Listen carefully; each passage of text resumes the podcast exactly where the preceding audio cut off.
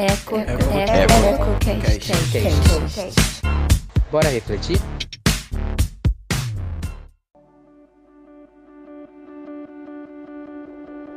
Esse é o EcoCast, projeto de laboratório 1 do curso de jornalismo da ECO. Nessa segunda temporada, convidamos você a debater e refletir sobre diversos assuntos e seus diferentes pontos de vista. Afinal, jornalismo se trata disso, não é mesmo? Então, bora refletir? Queremos esclarecer para você que está nos ouvindo que nenhuma das perguntas ou comentários que os entrevistadores fazem aqui refletem de fato as suas opiniões.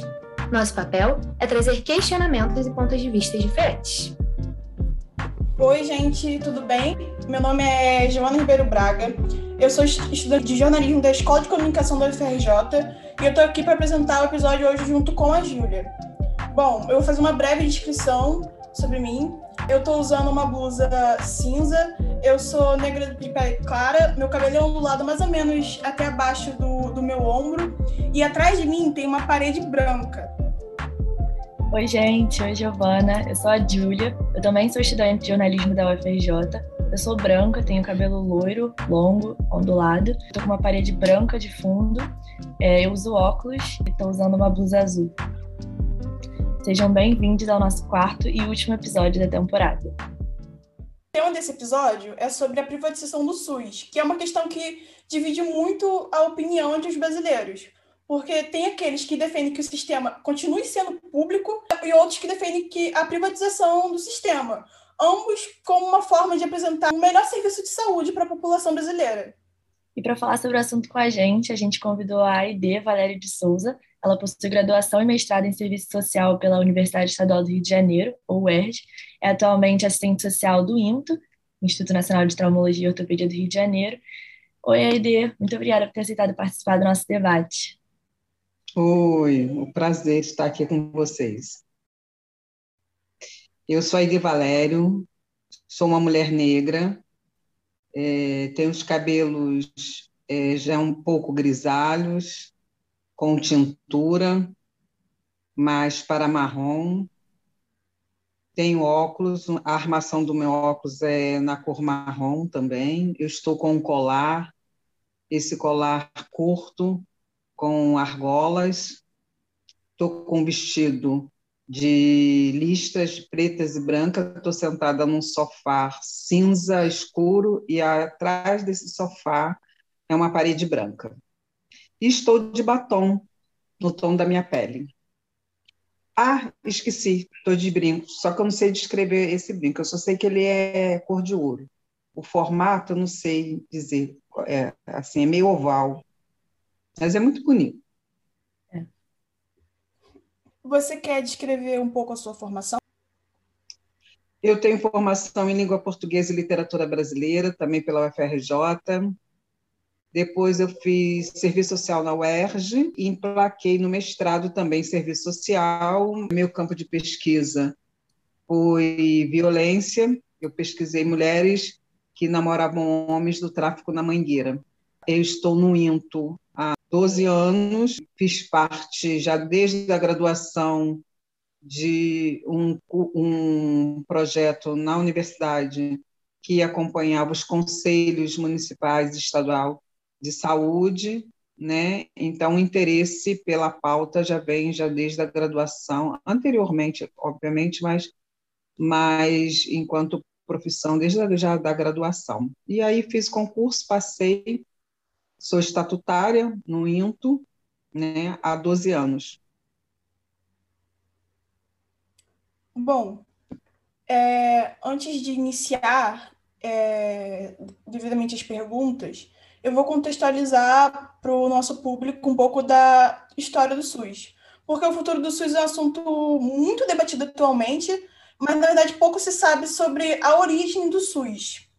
Bom, antes do SUS, o acesso a algum tipo de assistência, de saúde, ele não era tão democratizado como é hoje. O serviço público de saúde ele era ligado ao Instituto Nacional de Assistência Médica da Previdência Social, o INAMP, que é como se fosse o antigo INSS. E somente as pessoas que trabalhavam de carteira assinada podiam ter acesso a esse INAMPs. Uh, quem não contava com emprego formal, que era boa parte da população, dependia ou da caridade ou da filantropia, que são as casas religiosas, as Santas Casas de Misericórdia. Dependia também de hospitais universitários, alguns poucos serviços públicos municipais estaduais que não eram inexistentes, um, ou também o serviço privado, que grande parte da população não podia pagar por, por, pelo serviço privado. É, com isso, somente cerca de 30 milhões de pessoas tinham acesso a algum tipo de serviço de saúde. Pode-se dizer, então, que a criação do SUS se deu através de lutas, e não foi de imediato, foi de uma forma gradual. Em 1988, a Constituição colocou a saúde como um direito do cidadão e um dever do Estado, e a partir de 1990 o SUS foi oficialmente regulado através da Lei 8080. Com isso, mais de 70 milhões de pessoas passaram a ter acesso à saúde gratuita e de qualidade. É, a, ideia, a gente sabe que o SUS tem um objetivo claro, e aí para isso eles seguem alguns princípios. Você pode comentar um pouquinho para a gente sobre eles? Então, é, como você colocou, não foi da noite para o dia, que foi, esse sistema foi implementado, teve uma luta árdua, é, na que a história denomina reforma sanitária, que eram aqueles que defendiam uma saúde pública, universal e de qualidade. E o SUS, é, os princípios dele é pautado nessa, nessa ideia de universalidade, né? ele vai ser ofertado, para ele ser ofertado, não somente aqueles que a literatura é, fala para nós, e vocês já comentaram, de uma cidadania regulada, de uma cidadania através da carteira assinada.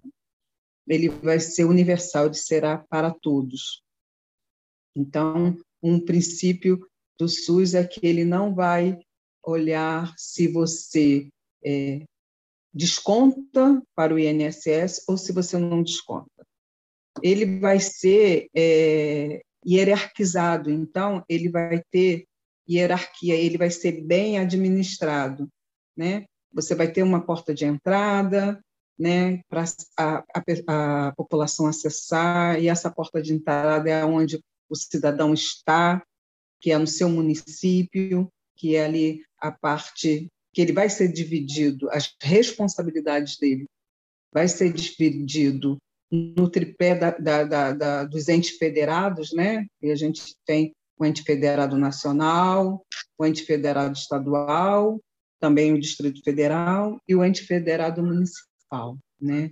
Então ele vai ter esse esse princípio da, da, da, da hierarquia e a gente vai ter um SUS que ele vai ser ele vai estar pautado é, especialmente na qualidade dos serviços. Né? Então, grande vitória, grande conquista foram exatamente as duas leis que você coloca, né? a 8080 e, e a 8142, que vão normatizar a, essa política. Né?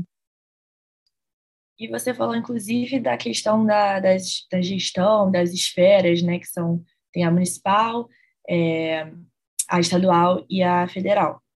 Inclusive, uhum. as, as pessoas tendem a achar que o SUS é um bloco só. Mas, na verdade, não é isso, né? A gente tem três níveis de gestão. Isso. Tem a, o primeiro atendimento, o segundo atendimento e o terceiro. Pode falar um pouquinho para a gente também e onde o INTO se encaixa nisso? Então, com a Lei 8080, que vai normatizar como é que esse sistema vai funcionar, fica estabelecido que a gestão dele vai ser através dos entes federados. O que, que isso significa? Significa que quem vai dar o norte político de orientações serão através do Ministério da Saúde, que é o ente federado, através da Secretaria Estadual de Saúde, que é o ente estadual, e através da Secretaria Municipal de Saúde, que é o ente municipal. Esses entes, e a gente teve uma novidade né, na, na Lei 8142, que foi a criação das, do, espaço de, de, dos conselhos das comissões bipartides e tripartides. O que é a Comissão Bipartide de Saúde? Vai sentar para pactuar como vai ser a gestão da política no município, os estados e os municípios. E a tripartides vão sentar o ministro, os secretários estaduais e os secretários municipais, que é a comissão tripartides, para pactuar como vai ser a gestão do Estado e dos municípios. Né? É uma conquista, para além dessa conquista de gestão, de dizer que é primazia do Estado tá nessa gestão, é, é responsabilidade do Estado a condução dessa política, né? Também a gente tem um grande avanço, né, que é a institucionalização dos conselhos municipais de saúde, dos conselhos estaduais de saúde e do Conselho Nacional de Saúde. Que a grande novidade é que a gente vai ter agora, a partir da existência dos conselhos, a partir de 90, que ela vai ser é, comandada por três figuras que vão compor esse cenário. Não vai ser só o governo que vai deliberar sobre essa política.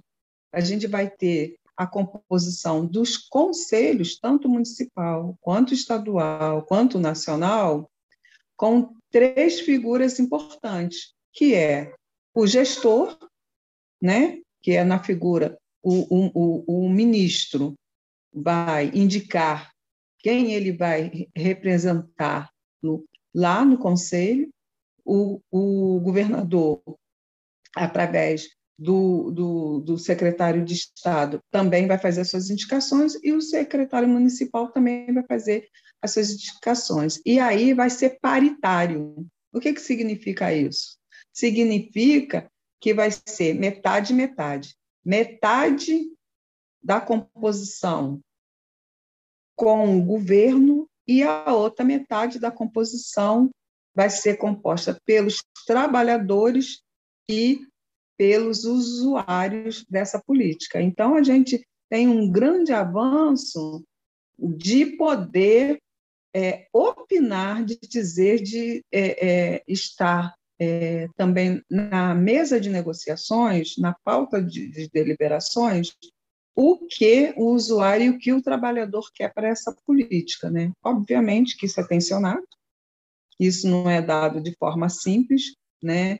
É, a reforma sanitária vai defender que seja é, uma composição em que seja é, igualmente distribuída, 30, é, 33% para cada uma, mas o governo vai entender que ele vai ter que ter sempre 50%, o, o, o, os usuários 25% e os trabalhadores 25%, né?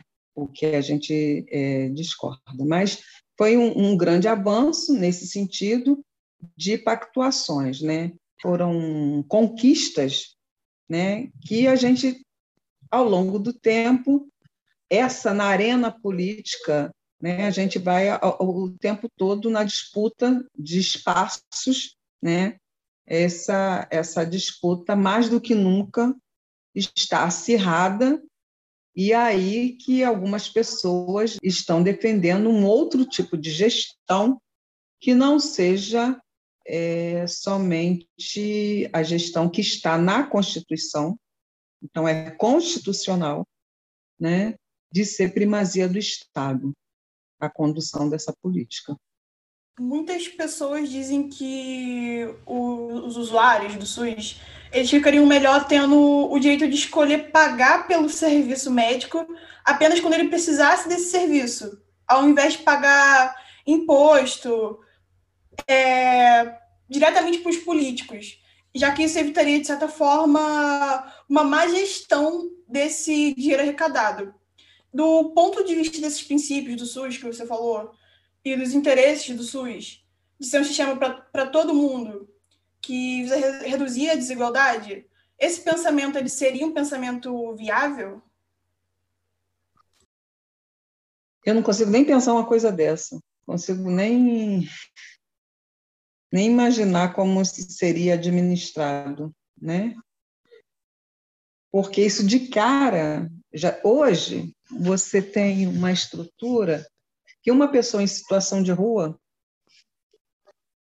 ele acessa o sistema de saúde.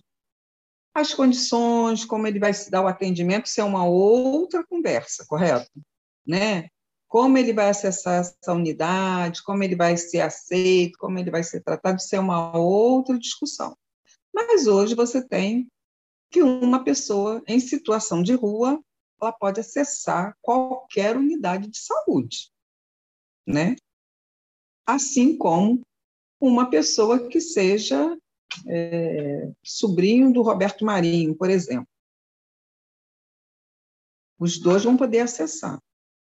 Na medida em que você coloca esse acesso mediante um pagamento, um retorno financeiro, a gente de cara vai tirar uma grande parte da população para acessar esse serviço, né? Então, assim, eu não consigo nem, nem cogitar tal pensamento, né? Nem passa nem, nem pela minha cabeça, não, não tem o menor cabimento. Né? Porque, assim, de, de cara, você olhando para o tecido social, você já vê, assim, uma, uma camada imensa que ficaria sem cobertura. Então, é completamente inviável, completamente infundado, completamente descabido uma proposta dessa. Seria uma espécie de retrocesso para aqueles 30 milhões de pessoas, só aqueles 30 milhões que tinham acesso, né? É você, é você retornar ao que nós tínhamos antes. O que nós tínhamos antes era garantido porque quem acessava era aquela pessoa que tinha carteira assinada, o restante ninguém acessava, né? E hoje está arriscado de quem ter carteira assinada não conseguir acessar, né? Porque hoje o poder aquisitivo de compra hoje como está em que você entre escolher comer para subsistência de ficar mesmo é, em pé e subsistência da família e pagar uma consulta, um chefe de família vai escolher botar comida no prato e para a família. Ele não vai escolher para ir se consultar. O que vai resultar é que a, a população que está na linha de pobreza, abaixo da linha da pobreza, ela só vai acessar o serviço de saúde para morrer, né? E aí não consigo nem pensar numa coisa dessa. Inclusive, se a gente tivesse, por exemplo, sem, é, é, sem o, o, direito ao SUS, né?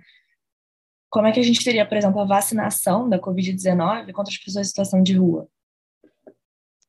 Não só pessoas em situação de rua, né? Você imagina é, é, o acesso a, a,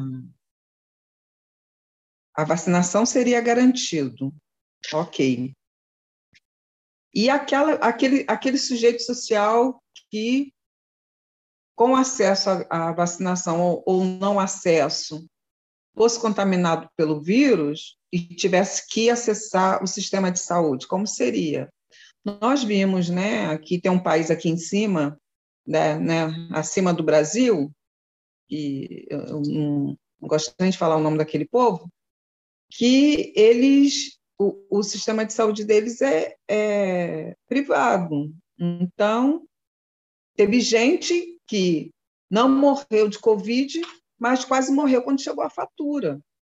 Né? Você vai pagar desde da, da, da, da remoção de uma ambulância ao oxigênio que você recebeu, a gás que você usou, enfim. E aí muitas pessoas é, tiveram, não morreram de Covid, mas quase morreram do coração, né, quando a fatura chegou. Então, o negócio é. E a gente sabe que os insumos na saúde, eles, eles não são, é, quando é para se cobrar né, da população, ele não fica um, um não vai ser o valor de um magazine, né? Que a gente vai ali na farmácia e compra a 50 centavos. Ele vai virar pela necessidade daquilo, vai usar, e aí depois como é que você faz para pagar? Mas, por exemplo, é, um argumento contra a questão da, do SUS é muito essa questão do senso comum que tem, que é a questão da, da carência de estrutura. Um exemplo, por exemplo, é o Hospital Universitário Clementino Fraga Filho, que é o, o principal complexo médico hospitalar da UFRJ.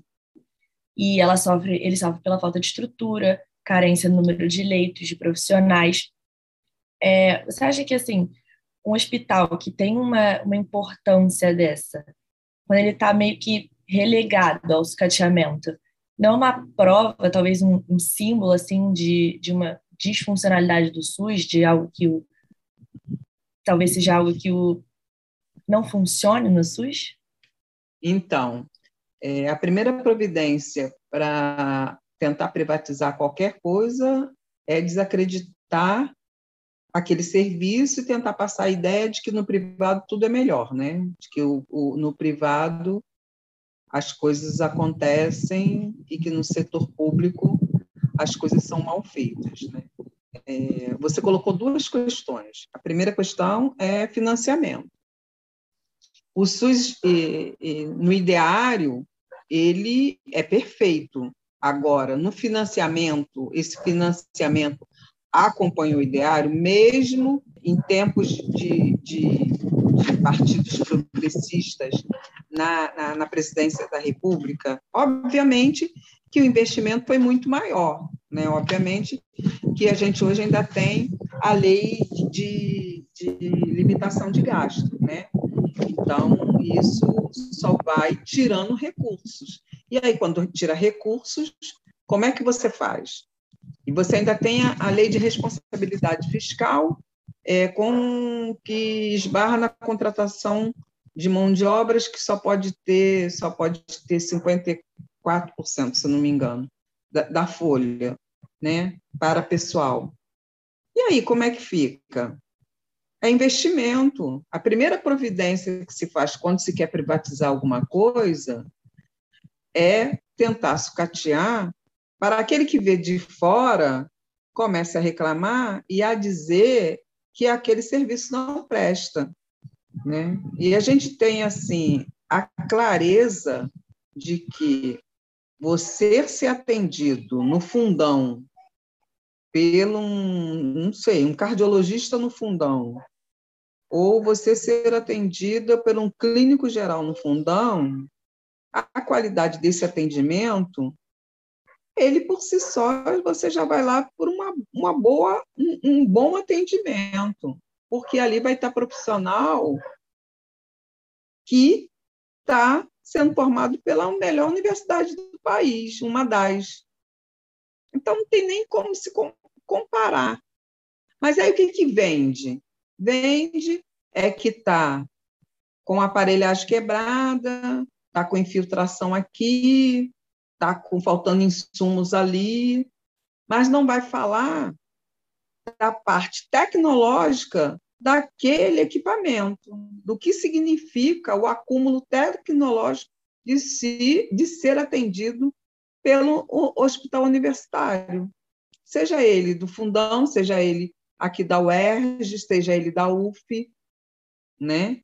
O significado disso, o profissional que sai dessa instituição entendeu? Então, assim, financiamento é algo que a gente tem que botar na pauta da discussão. Como é que se dá o financiamento no país hoje e como é que é, tem o incentivo para a, a, saúde pública no país hoje, que já não vem de hoje, né? Gente, a partir do momento que em 2018 o 19, que tem a lei de ficar 20 anos sem investimento, você imagina o, que, o significado disso. Com toda a dificuldade que nós temos, hoje, o advento da Covid ele veio mostrar para a sociedade como um todo, seja você um intelectual que estuda é, a política de saúde, seja você uma pessoa que não acessou os bancos escolares, a importância desse sistema. A importância de você ter uma estrutura no país. E que se não fosse essa estrutura que muita gente fala mal, que muita gente tenta jogar, dizer que, que, que não é boa, como é que teria sido? A gente já teria batido tranquilamente um milhão de pessoas mortas. Com certeza. Entendeu? Então, assim, é, é uma discussão que a gente precisa ter sobre a, a, a, o, o empenho de, de grana nesse, nessa política, né? Como é que é vista ciência e tecnologia? Como é que é pensado como é que. Porque é bem em cascata, né? É em cascata. Quando se senta lá nas, na comissão tripartite, que se senta para pactuar as ações, o, o, o, quando o dinheiro que é pensado no ente federativo nacional, que é migalha, o ente federativo estadual, migalha vai propor o ente federativo municipal, migalha vai propor número dois.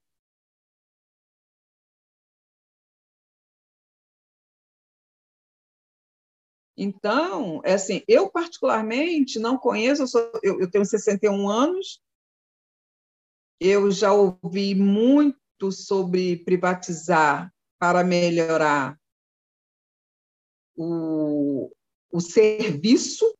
Eu te dou assim três aqui no Rio de Janeiro, o Banerj, que virou Itaú, piorou o atendimento assim assustadoramente. A Light, que era depois que privatizou Misericórdia, e agora a gente vai experimentar a SEDAI. Entendeu? Mas, assim, então, assim, é, você viu que é, por exemplo, o hospital foi um exemplo né, dessa, dessa carência uhum. do serviço público. E aí a gente pensou, mas existe uma parceria público-privada na saúde, em que as instituições privadas participam de uma forma complementar ao SUS, né? É, você acha assim que a saúde privada é capaz de lidar assim, é capaz de, de atender essa, essa alta demanda, né? Pois é, o problema Você mesmo tá disse, tinham vários âmbitos. Né? O problema está aí. A gestão, a gestão, não a gerência, a gestão do sistema, ela não pode ser privada. Porque está lá escrito que o sistema que não é público, o privado, vai entrar como complementar. E até 2017 era somente as filantropias, as OS de filantropia. Né? Em 2019, abrir a porteira, e aí pode ser pessoa jurídica de caráter privado a estar tá gerenciando é, é, é, as unidades de saúde para fugir da lei de responsabilidade fiscal, fazem esse, esse puxadinho. Agora, o que está errado é que, nesse puxadinho, está indo a gestão. E a gestão ela tem que ser pública. O SUS, ele, a, a, o, o privado, ele tem que entrar como ação complementar e não ele gerenciar, ele ter a gestão do todo. Qual é o perigo da, da, do privado estar tá na gestão? O perigo é que a gente vai, vai. Como é que a gente vai fiscalizar, né? Porque eu não confio na bondade de empresário que vê a saúde como mercadoria, que só pensa no lucro. Eu não, não, não confio na bondade desse, desse sujeito. E como é que se vai dar essa fiscalização? Como é que é que você vai poder, porque não vai ter, não vai ter, ele vai, vai fugir lá do âmbito do, da, da, da lei de responsabilidade fiscal. Como é que os conselhos, que têm um papel de fiscaliza, fiscalizador, vão fiscalizar esses convênios? Esse é o grande embrólio. Isso era até uma coisa que a gente já, já ia trazer, porque a gente vê que sempre que a gente fala que o SUS ele é, ele é importante, uma coisa que é, que é levantada é que as estatais seriam quase que naturalmente corruptas, como se isso fosse inerente às, às empresas estatais, e, e que existe essa ideia de que nas empresas privadas, por elas terem uma concorrência com outras empresas, elas precisariam ser mais transparentes para conseguir é, para conseguir competir com, com as outras com os outros hospitais, com os outros com os outros grupos de hospitais. É, só que a gente, a gente viu recentemente o caso da, da Prevent Senior, que tentou medicar as pessoas com medicamentos que não tinham comprovação, que levou algumas pessoas a óbito pela maneira como estava como tava levando o, o tratamento do Covid-19. E olhando para esse caso, seria mais ou menos o que você falou, certo? Ó, eu, eu, eu fico assim com, com o pé atrás, com a mão atrás, com tudo atrás, quando eu vejo que vai, vai pensar política que deve que é pública como uma mercadoria, né? E aí o foco ele vai ele vai vai, vai ser destoado, não, não vai ficar no foco que é para garantir a universalidade, não vai ser para garantir a equidade, né? Eu não vejo um empresário da saúde tentar dar um, um tratamento diferente a quem é diferente. Eu não vejo, por exemplo, ele tentar garantir que uma população em situação de rua tenha é, um tratamento diferente, porque ele vive uma situação social diferente. E ele garantir isso através de serviço. Não consigo enxergar isso. Não consigo vislumbrar um empresário que pensa em lucro, pensar em equidade. Não consigo pensar como isso poderia dar certo. Especialmente no Brasil, né? E a gente vê, a gente tem a literatura mostra, a realidade nos mostra, né? Pessoas que enriqueceram na pandemia e pessoas que ficaram eram ricas e ficaram milionárias. O pobre ficou mais pobre e o rico ficou mais rico, né? Na pandemia. Isso Não, quer estar rico ficou milionário. Ficou milionário. Tem gente, tem gente milionário em dois anos. Tem gente que conseguiu em dois anos ficar milionário.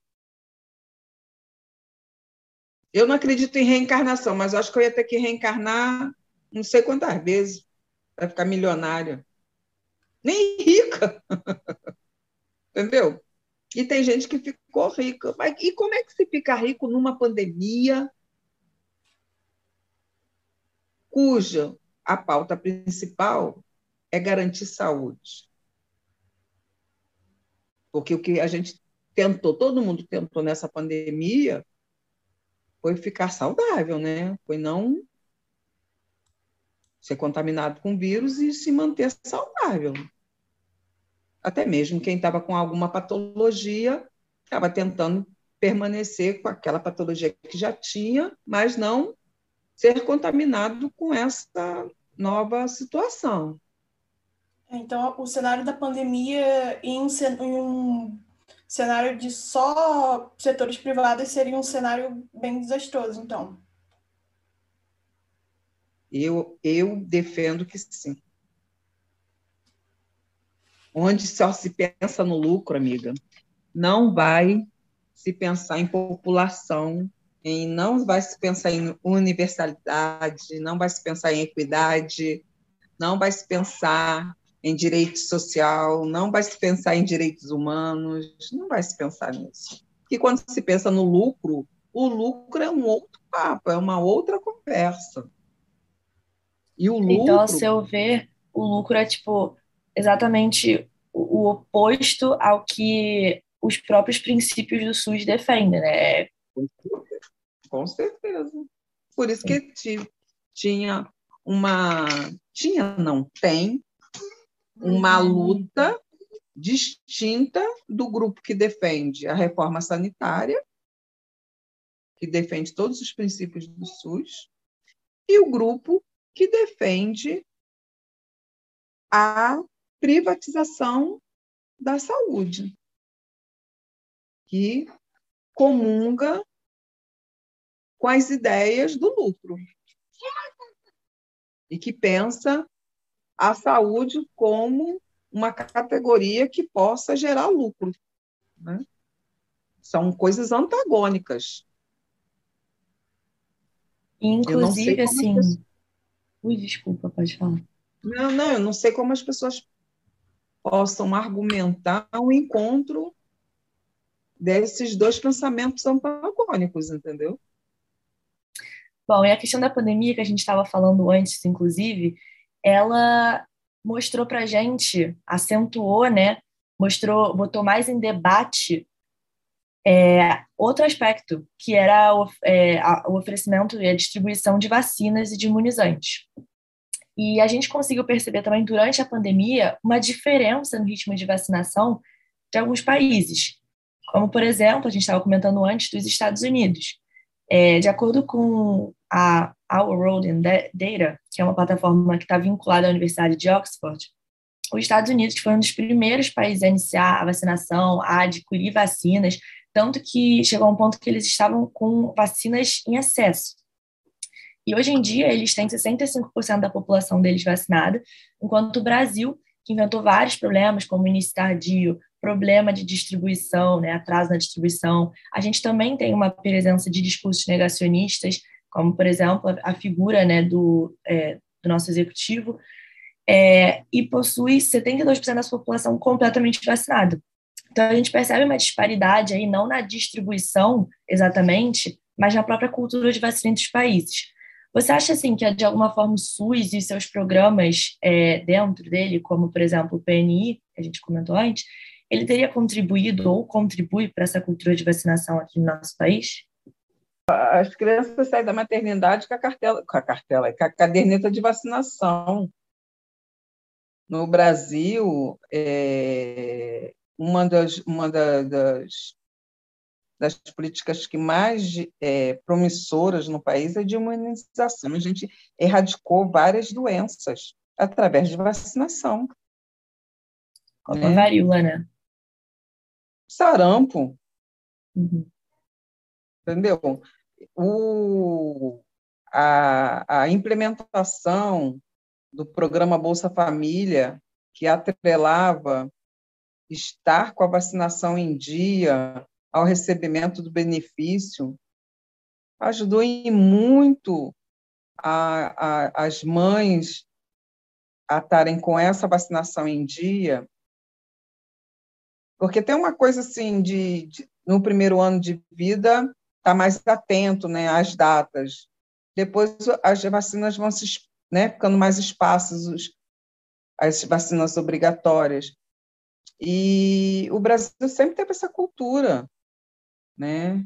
Essa essa essa onda no mundo de negar a ciência, né? Porque é uma onda planetária. E essa doença ela não pegou só aqui no Brasil, não, ela é uma onda planetária. E aonde tinha mais dificuldades dessa da, da, de implementação dessas políticas, essa onda pegou com lá nesse país que você falou aí em cima, eles têm essa questão de liberdade individual, né, que leva ali no, no, no exagero do, da concepção do, do, do, termo, né?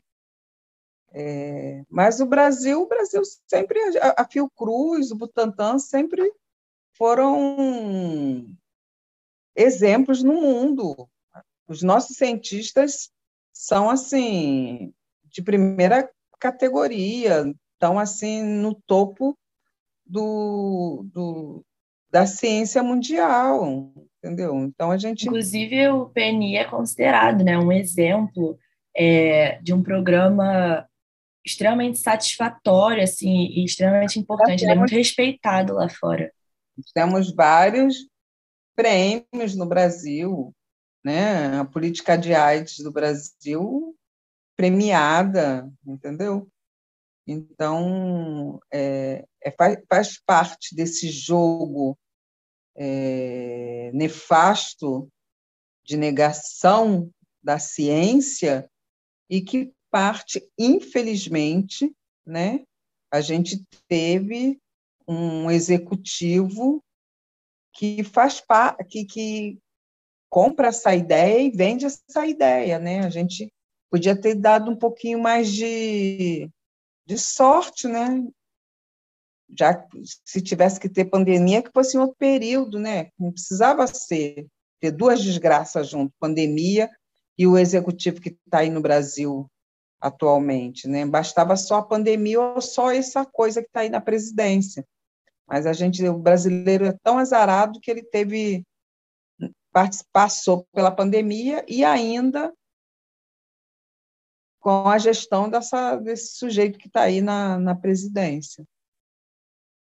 Mas a, a, influência do, do SUS é tão forte que aqui até a, a, o pessoal que se declara anti-vacina, eles se vacinam, não são como o pessoal... Não, eles, se, eles são anti-vacina e estão se vacinando porque o cerco está fechando, né? Conforme o cerco foi fechando, né? Conforme foi sendo exigido passaporte vacinal, as outras nações foram, né? Eu tenho o direito de não me vacinar, tranquilo, beleza, respeito. Mas eu também tenho o direito de não querer você na minha casa. O outro tem o direito de não querer você no país dele. Eu tenho o direito de não querer te empregar. Ou tenho o direito de não querer você no estabelecimento dele. Então, as pessoas começaram a ver que o passaporte vacinal estava começando a ser exigido mundialmente. Então, as pessoas começaram a vacinar. Ah, eu sou contra, mas eu vou vacinar porque eu preciso viajar. Sim. Ou você vacina ou você não entra num país. Não foram porque eles estavam. Ah, o SUS, viva o SUS, não. Ah, eu vou vacinar, é legal, não foi porque foi, a, a, o, cerco começou a, a fechar mais, né? E aí as pessoas acabaram rendendo e também pelo fato, né, muita gente que ficou agora nessa nessa última cepa, né, muita gente que é, 80% das pessoas, de, as pesquisas apontaram, né, e 80 a 90% das pessoas que ficavam não ficavam bem, que tinham assim um quadro mais grave ou vinham a óbito, eram das pessoas não vacinadas, né? Então, muita gente arrependida de não ter vacinado, porque foram pagar no próprio corpo, né? Essa negligência. Bom, um dos grandes argumentos a favor da privatização é a questão das longas filas de espera, já que isso aponta para o quão sobrecarregado é o nosso sistema, que não estaria, não estaria dando conta da demanda do brasileiro. a senhora trabalha no INTO, um hospital de esfera nacional do SUS, que por isso ele tem também essas longas filas. Olhando por esse ponto de vista, a privatização seria uma solução para diminuir essas longas filas? Não gosto nem de pensar nisso mais uma vez. É uma, assim, várias, várias possibilidades de resposta. Vou, vou começar pelo privatizou e aí vamos colocar uma prótese de joelho. Uma prótese de joelho está na casa de 40 mil. 30, 40 mil reais. Quem você acha que vai colocar prótese no joelho? Então, assim, é... o, o INTO, ele é nacional, mas você, ele, ele recebe paciente do, do, do Brasil todo, mas é, obviamente que ele atende mais as pessoas que estão mais aqui, mais, mais próximas, né? Porque na, nos, outros, nos outros estados também tem um serviço de ortopedia, né? E aquilo que eles não conseguem resolver lá, eles mandam para o INTO, já que o INTO é, é especialidade de operar aquilo que é, os outros hospitais, né, ele é tão especializado que operar aquilo que os outros hospitais não conseguiriam operar. E a fila do INTO é, tem vários motivos, né? Tem pouco profissional, né? A gente foi para um, um, um, um, local maior, é, mas não, não se equipou tanto para se operar tanto. Então, assim, é, a questão da fila, ela é muito mais, muito mais profunda do que chegar e propor privatizar. Se você faz concurso público, você seleciona pessoal, você é, é, equipa, tudo isso vai facilitar para que as filas elas possam é, é, diminuir, né? É, e é um, uma ilusão achar que um serviço como é, esses que são especializados, como é o INTO, né, que são o cardiologia, o, o INCA, que tem muitas, tem um, um acúmulo de tecnologia, né, que tem um acúmulo de, de especialização, que esse serviço, em sendo privado, que ele atenderia a mais gente. Basta a gente dar uma olhadinha na pirâmide social né, brasileira. A nossa pirâmide, quem está no, no, topo, quem está no meio, quem está na base. Quem está na base para acessar esses serviços mais especializados. E, assim, essa semana eu estava conversando, eu dei uma palestra lá no, no, no INTO sobre raça e, e, e classe, né? E aí nós estávamos conversando e eu, eu falava com as colegas, né? Como é que é, a, o, o, paciente que consegue acessar o INTO, ele já é especial. Por quê? Porque ele primeiro ele teve acesso à unidade básica, que avaliou que ele precisava e encaminhou para o especialista. Porque a gente tem uma quantidade enorme de gente que não tem nem este acesso. Por isso a importância do, da estratégia saúde da família.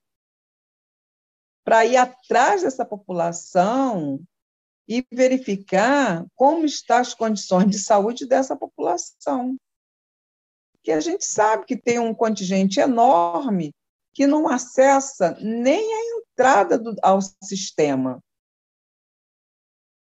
Se esse sujeito social que conseguiu acessar com todas as dificuldades que nós temos hoje no sistema, a atenção primária, e que foi e conseguiu encaminhá-lo para atenção especializada, e que fez uma cirurgia nesta pessoa, e que uma prótese está hoje 30, 40 mil reais, como é que seria para esse sujeito fazer essa cirurgia no privado? E aí você, o nosso raciocínio ainda tem que ser assim. E quanto menos oferta, mais o negócio sobe, né? Se hoje tendo esse, esse serviço sendo ofertado na rede pública, uma prótese é, vamos, vamos botar 25 mil reais. Tirando esse sujeito, esse agente público de cena e colocando somente o agente privado comandando o tabuleiro. Essa peça que custa 25 mil reais, você acha que ela vai custar 15 ou ela vai custar 40? Ela vai passar a custar 40.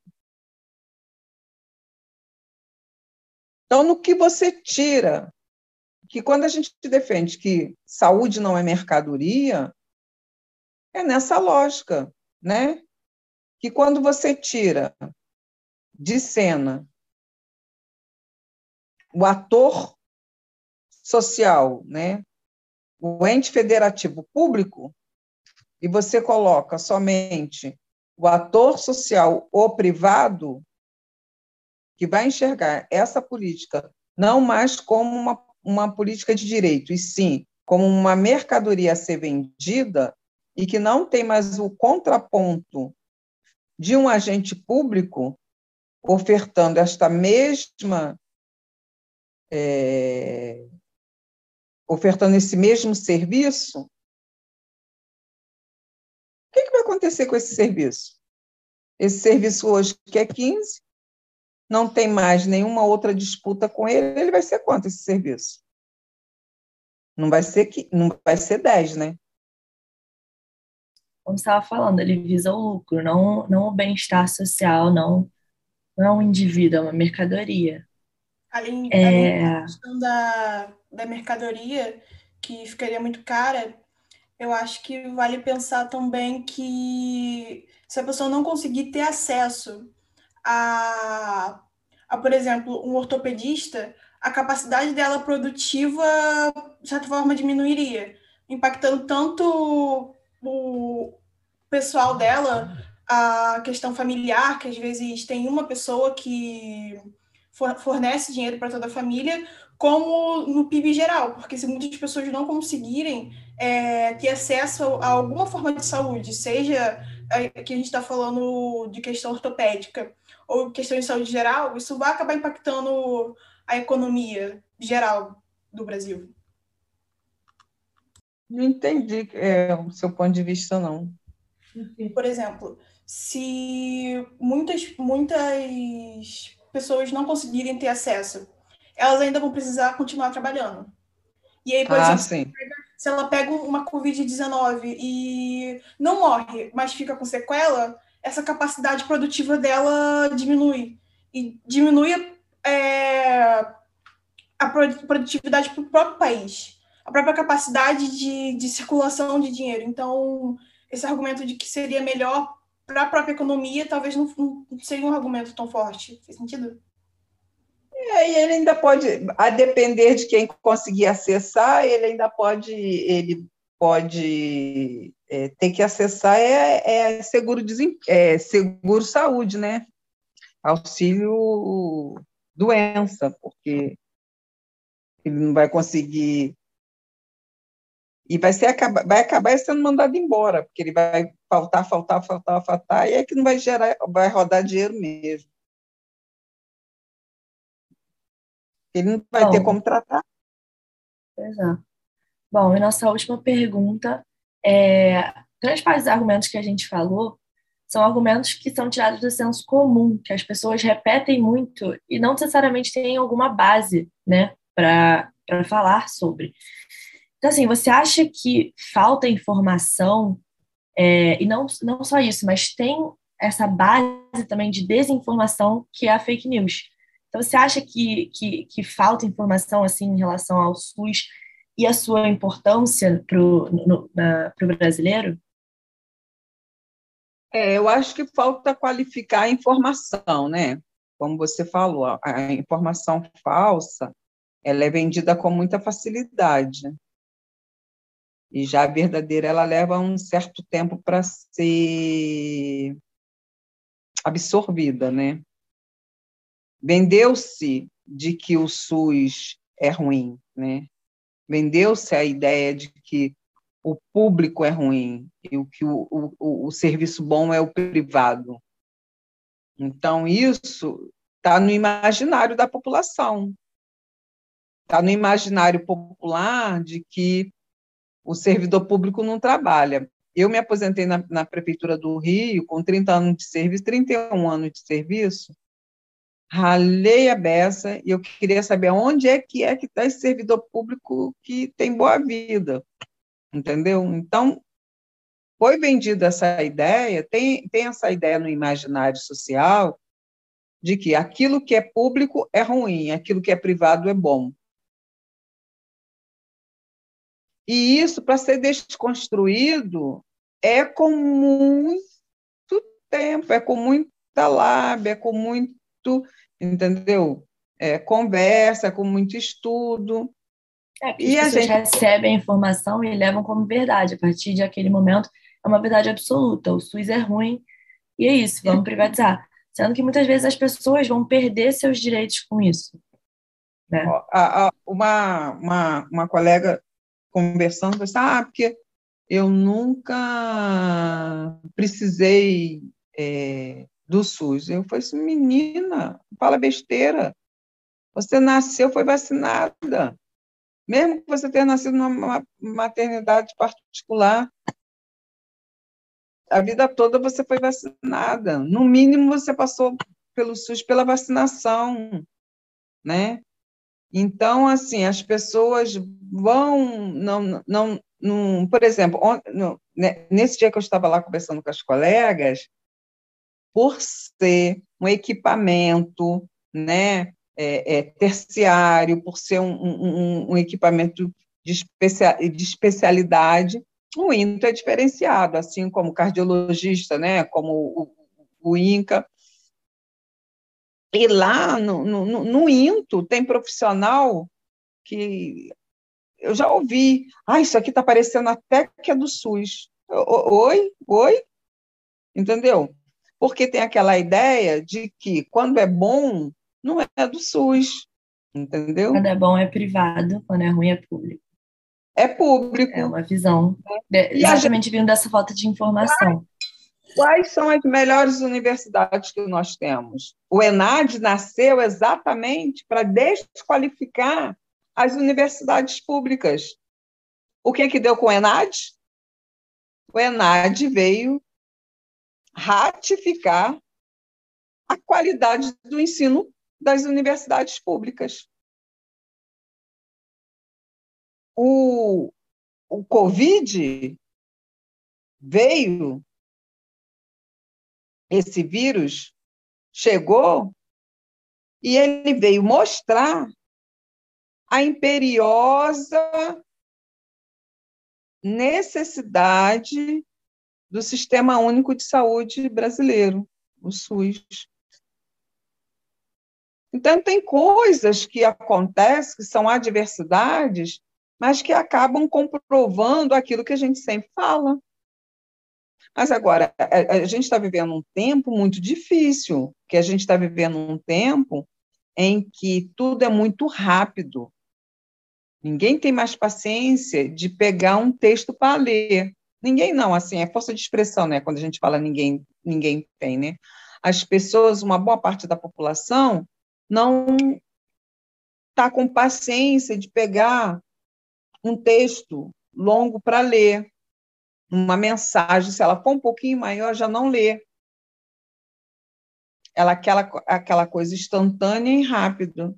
E o fake news ele encontrou terreno, encontrou terreno perfeito, que joga mentira, uma mentira dita milhões de vezes, ela se torna verdade.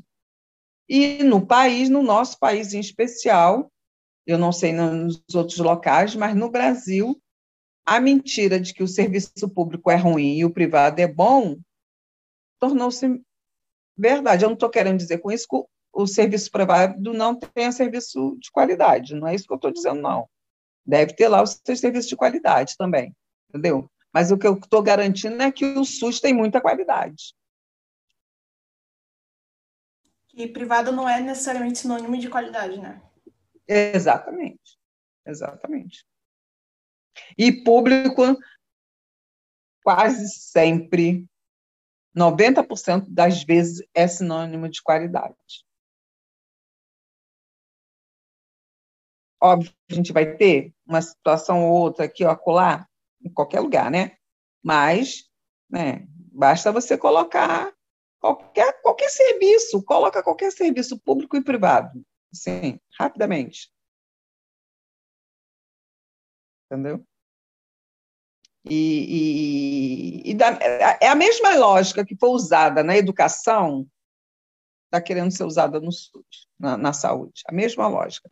Vendia-se. Quando a educação no Brasil era oferecida para as elites, o primário era oferecido público para as elites, quando o pobre começa a acessar a educação pública, o que, que a elite fez? A educação começou a sucatear, sucatear, sucatear, sucatear, sucatear, sucatear, sucatear, até o que a gente tem hoje.